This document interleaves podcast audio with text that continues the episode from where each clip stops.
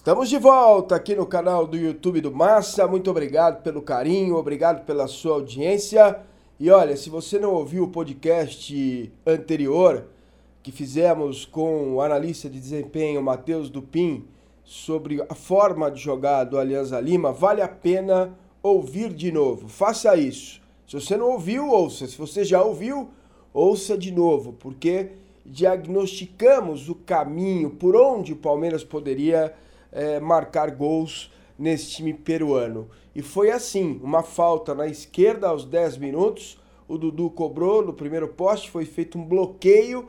O Antônio Carlos passa, toca de cabeça, a bola vai na trave e no rebote o gol do Thiago Martins. Foi um primeiro tempo realmente muito bom do Palmeiras. Dois erros na saída de bola poderiam ter comprometido o resultado parcial. Acho que o Roger é, inclusive ele falou sobre isso na entrevista coletiva, precisa chamar a atenção dos jogadores. Não dá para você tentar sair jogando é, com menos jogadores que o adversário. Se o adversário tem mais jogadores na marcação, e foi isso que aconteceu duas vezes no primeiro tempo, aí é hora do Jailson mandar a bola para frente, ou os próprios zagueiros, para ir buscar o rebote na dividida, ou com Borja, ou com Keno lá na frente. Acho que o Palmeiras utilizou a estratégia correta poupou quem tinha dificuldade para jogar, no mais, time titular, né, é, com os dois laterais fora, tanto o Marcos Rocha é, como o Vitor Luiz e também o William. Palmeiras fez um jogo muito bom no primeiro tempo, tirando esses dois erros que cometeu na saída de bola.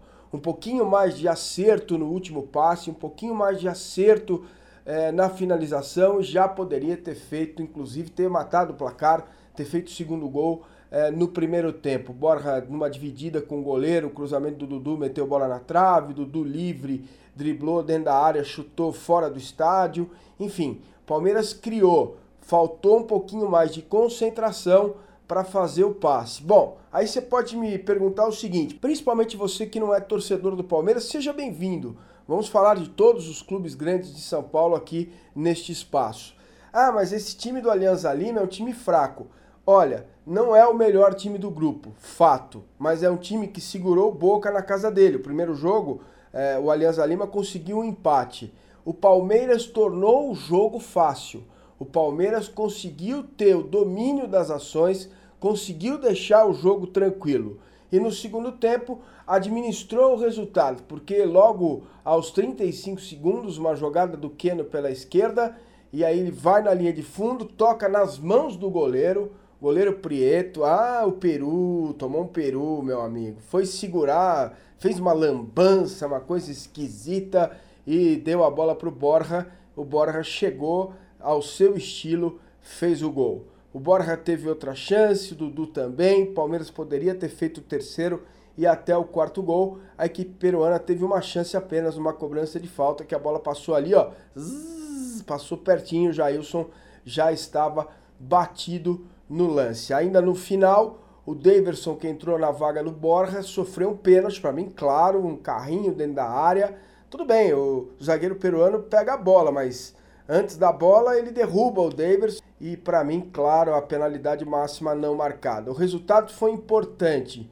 Importante mostrar também uma questão anímica, que é a questão de mostrar ao adversário de domingo, Corinthians, final de Campeonato Paulista, que o time tem condições físicas de jogar. Andou caindo muito no segundo tempo contra o Santos, contra o próprio Corinthians, no jogo na Arena do Corinthians. É, o time mostrou capacidade para jogar e jogar bem.